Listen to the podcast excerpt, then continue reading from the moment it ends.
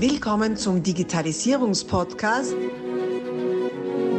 Digitalisierung ist für dich mit Markus Reitzhammer.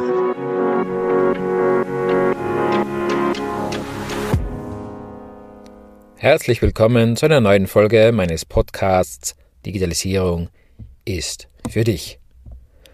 Mit dem Titel Watson, die Antwort 42 hast du möglicherweise schon eine Idee, worum es geht.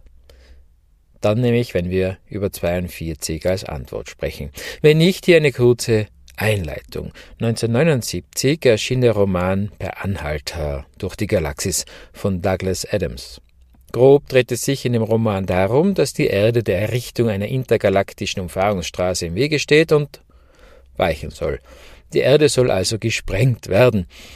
Freilich gefällt das nicht allen und darum entspinnt sich eine unterhaltsam spannende Handlung. Angeblich wurde der Autor bei seinem Aufenthalt in Tirol zu dieser Geschichte inspiriert, als er beobachtet hat, wie ein Bauernhof abgerissen wurde, um Platz für die Autobahn zu machen. Als häufiger Nutzer genau dieser Autobahn denke ich entsprechend oft daran. Nun, in einer Episode kommt es dazu, dass ein Supercomputer entworfen wird, welcher die Frage, also die eine Frage, die Frage der Fragen beantworten soll. Nach dem Leben, dem Universum und dem ganzen Rest. Nach einigen Millionen Jahren der Berechnung liefert der Supercomputer Deep Thought das hart erwartete Ergebnis 42. Die euphorisch gespannt Wartenden sind enttäuscht. Warum diese Antwort? Wie konnte es dazu kommen? Ein Supercomputer wurde extra dafür erschaffen und hat Millionen von Jahren an der Beantwortung gearbeitet. Nun ja, weil die Frage unkonkret war. Wie soll sie auch lauten, die Antwort auf die Frage nach dem Leben, dem Universum und dem ganzen Rest? Die Lektüre der Romanserie kann ich nur empfehlen. Die Links zu meinem Tiroler Shop und für die deutschen Kollegen die Oceander-Links findest du natürlich in den Shownotes. Nach einer zugegebenermaßen langen Einleitung zum Thema, das uns Douglas Adams nahezu prophetisch vorweggenommen hat. Die Qualität der Fragen bestimmt die Qualität der Antworten und das besonders auch in der künstlichen Intelligenz oder auch Big Data im CRM, ERB oder ganz einfach bei Google, den Mitarbeitenden oder dem Chef. Die richtigen Fragen formulieren zu können, ist eine Fähigkeit, der meiner Meinung nach immer mehr Bedeutung zukommt. Denn falsche Fragen führen nicht immer zu offensichtlich nutzlosen Antworten. Es kann gut sein, dass die Antwort als Tatsache angenommen und weiterverwendet wird und so zu dramatischen Fehlentscheidungen führt, die noch lange Nachwirkungen hervorrufen.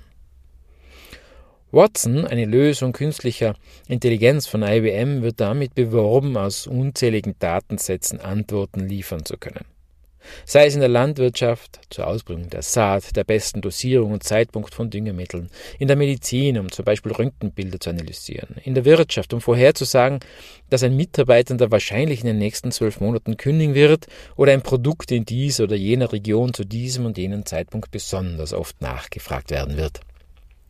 Klingt schon mal ganz gut. Was wir dann aber aus den Antworten machen, das obliegt wiederum uns. Sollen wir den Mitarbeitenden, der offenbar kündigen will, vielleicht weiß er selbst noch gar nicht, nun besondere Schulungsmaßnahmen zukommen lassen? Oder alle Schulungsmaßnahmen stoppen, weil es eh nichts mehr bringen wird? Sollen wir dem Tumorbefund, den das KI-System liefert, einfach vertrauen und behandeln, auch wenn ein Arzt da nichts erkennen kann? Weitreichende Entscheidungen basierend auf Antworten, die wiederum auf Fragen basieren, welche wir einem System gestellt haben. Ein System, welches mit Datenmaterial arbeitet, das wir zur Verfügung gestellt, also ausgewählt haben. Bitte verstehe mich richtig, das ist keine Rede gegen KI und Big Data überhaupt nicht. Es ist eine Rede, die der Bedeutung der guten Fragestellung entgegenkommen will. Auch im Alltag, ganz ohne Hightech und Wissenschaft, ist das Stellen der richtigen Fragen eine Fähigkeit, die über den Verlauf der Karriere entscheiden kann. Renne ich mit jedem Gedanken Rülpser zum Chef, der Chefin oder den Kollegen, um diese mit meinen unausgegorenen Gedanken zu behelligen, sprich aus der Konzentration zu reißen und die Zeit zu stellen? Oder überlebe ich mir zuerst eine Frage, eine konkrete Frage, die dem Befragten dabei hilft, rasch und schnell eine gute Antwort zu finden. Ich habe eine Methode kennengelernt, die einfach klingt und an sich auch ist und dabei hilft, die eigenen Fragen zu formulieren. Beginne jede Frage, die du stellen willst, mit den Worten Meine Frage ist. Ganz zu Beginn. Höchstens ein Hallo darf davor sein, sonst nix. Meine Frage ist. Klingt zu einfach? Probier's einmal aus.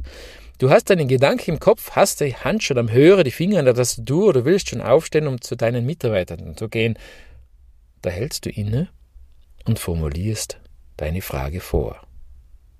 Meine Frage ist. Hm. Ja, was ist denn die Frage? Welche Informationen muss ich dem Befragten denn noch mitgeben? Etwa welche Gedanken ich mir schon dazu gemacht hatte? Was ich schon weiß, was ich nicht weiß, was ich, mich, was ich mir von der Beantwortung der Frage erwarte und was mich von der Beantwortung der Frage durch mich selbst abhält? Du siehst, dass Innehalten, um die Frage konkret auszuformulieren, erhöht massiv die Qualität der Frage und damit automatisch die Qualität der Antwort. Probier's doch mal aus.